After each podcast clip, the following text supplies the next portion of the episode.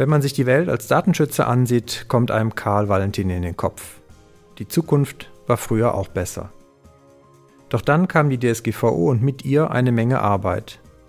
Kommerziell gesehen mag die Zukunft für uns Datenschützer heute vielleicht besser aussehen. Was die Persönlichkeitsrechte der Betroffenen angeht, darf man weiter gespannt sein. Mein Name ist Heiko Gossen und ich darf Sie zur ersten Ausgabe des Datenschutz Talk begrüßen. Neben mir sitzt mein Kollege Markus Zechel und wir sind beide Mitarbeiter der Firma Migosense, die diesen Podcast produziert.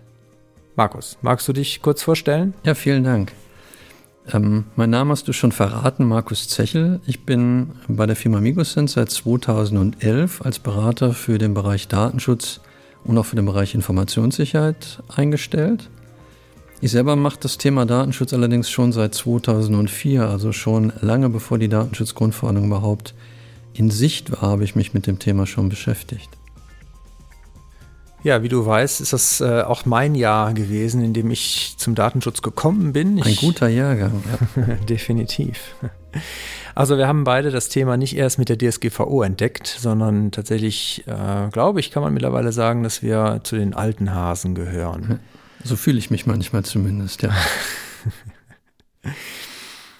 2004 war ja nicht nur äh, ein gutes Jahr, weil wir zum Datenschutz gekommen sind, sondern hatte auch noch andere Gründe, richtig? In 2004 liefen die Übergangsfristen ja ab. Die Bund das Bundesdatenschutzgesetz ist damals novelliert worden.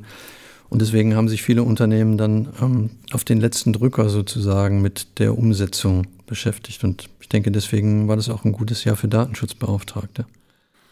Was ja heute unter der DSGVO viele äh, Unternehmen also vermeintlich belastet, ist ja, dass sie jetzt einen Datenschutzbeauftragten bestellen müssen.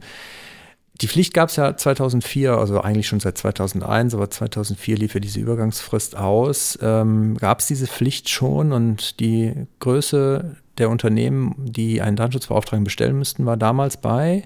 Es war mehr als vier Personen. Also ab fünf Personen musste man einen Datenschutzbeauftragten bestellen. Und was ich so faszinierend finde, dass die Rolle des Datenschutzbeauftragten schon 1978 im ersten Bundesdatenschutzgesetz verankert war. Was es dann 2006 gab, war eine Novellierung des Datenschutzgesetzes, wo dann die Grenzen hochgesetzt worden sind auf mehr als neun. Und mit dem zweiten Datenschutzanpassungs- und Umsetzungsgesetz werden wir dann zukünftig sogar noch eine höhere Grenze vermutlich haben. Ähm, das heißt, wie gesagt, eigentlich ist die Erfindung des Datenschutzbeauftragten keine Erfindung der Datenschutzgrundverordnung. Ja, das ist sehr spannend, weil ja auch die Deutschen in den ganzen Verhandlungen zur DSGVO in den ganzen Jahren doch diese, ähm, dieses äh, Instrument des Datenschutzbeauftragten immer hochgehalten haben und sich auch sehr darum bemüht haben, dass es in, am besten in die DSGVO reinkommt und so ja zumindest diese Öffnungsklausel rein verhandeln konnten. Und trotzdem ist die deutsche Wirtschaft offensichtlich sehr überrascht gewesen, dass sie jetzt einen Datenschutzbeauftragten bestellen müssen und haben sich jetzt doch auch politisch sehr stark dafür eingesetzt, dass diese Grenze nochmal höher gesetzt wird. Ich finde, damit ist ein gewisses Risiko verbunden, weil vielfach der Glaube, ähm, um nicht zu sagen der Irrglaube besteht, dass ich mich mit den Bestimmungen des Datenschutzrechts auseinandersetzen müsse, erst ab der Tatsache, wenn ich einen Datenschutzbeauftragten bestellen muss. Dem ist ja nicht so, sondern die Datenschutzgrundverordnung gilt ja unmittelbar unabhängig von der ähm, Anzahl der Beschäftigten und insbesondere unabhängig von der Tatsache, ob ich einen Datenschutzbeauftragten bestellen muss. Das heißt, ich gebe sogar leichtfertig die Möglichkeit aus der Hand, mir einen Experten anzuschaffen, der mich berät und unterstützt bei der Umsetzung der gesetzlichen Anforderungen.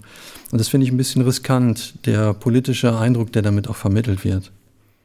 Ganz genau. Also tatsächlich, wir haben ja auch Kunden, die freiwillig, obwohl sie heute schon nicht in der Bestellpflicht sind, einen Datenschutzbeauftragten sich in Anführungszeichen leisten, ähm, aus genau diesen Gründen, dass sie halt einen Experten haben, der ihnen nicht nur dabei hilft, die Anforderungen umzusetzen, sondern halt auch die Funktion als Ansprechpartner für Mitarbeiter oder auch Externe wahrnehmen kann. Aber, und da bin ich völlig bei dir, ist natürlich dieser Eindruck, der entstanden ist oder der, der zunehmend entsteht, auch die Änderung, die ja jetzt zu erwarten ist, äh, die diese vermittelt, dass man halt tatsächlich, wenn man unter dieser Größenordnung von 10 oder 20 Mitarbeitern ist, sich mit dem Thema Datenschutz gar nicht auseinandersetzen muss. Aber ich, ich stelle schon fest, äh, wir sind schon mitten im, im, im Thema drin. Eigentlich wollten wir das heute mit der Folge gar nicht machen, sondern vielmehr, worum ging es nochmal, Heiko? Ja, der Datenschutz-Talk ist ein neues Podcast-Format, ähm, also ganz neues Format würde ich es vielleicht gar nicht mehr nennen, aber es ist ein neuer Podcast. Und äh, wie wir schon merken, es ist ein Talk, also ein, ein Zwiegespräch oder es kann halt auch zwischen mehreren Beteiligten sein und soll halt einzelne Datenschutzthemen oder auch Themen der Informationssicherheit, Aspekte ähm, beleuchten, vertiefen mit Interviewpartnern, intern hier von der Migosense. Wir haben ja viele Experten hier, die sich mit sehr unterschiedlichen Fachrichtungen und Schwerpunkten mit den Themen Datenschutz, Informationssicherheit beschäftigen, aber auch externe Interviewpartner mit einbinden, die berichten aus ihrer Praxis, sei es aus Unternehmen, sei es aus Aufsichtsbehörden oder aber vielleicht auch ganz andere Experten, die sich noch zu dem Thema äußern können und möchten. Mhm. Das heißt, ähm, wenn ich das richtig in Erinnerung habe, geht es darum, tatsächlich auf einem äh, fachlich hohen Niveau bestimmte Aspekte des Datenschutzrechts zu diskutieren. Das ist richtig, wobei wir äh, verschiedenste Themen haben und äh, natürlich idealerweise Leute haben, Zuhörer haben, die an dem Thema an sich interessiert sind und durchaus auch interessiert sind, das ein oder andere Thema zu vertiefen. Also wir möchten nicht nur die Dinge wiederholen, die man sowieso aus den allgemeinen Medien schon erfährt, sondern tatsächlich das ein oder andere Thema mal auch in der Tiefe beleuchten, sofern das oder so weit das halt in einem Sendeformat von zwischen 20 und 30 Minuten, so ist die Vorstellung, dass einzelne Folgen sich äh, im Umfang bewegen, sofern das halt in diesem Format dann auch funktioniert. Mhm. Ähm, hast du schon ein Thema für die nächste Folge, Heiko?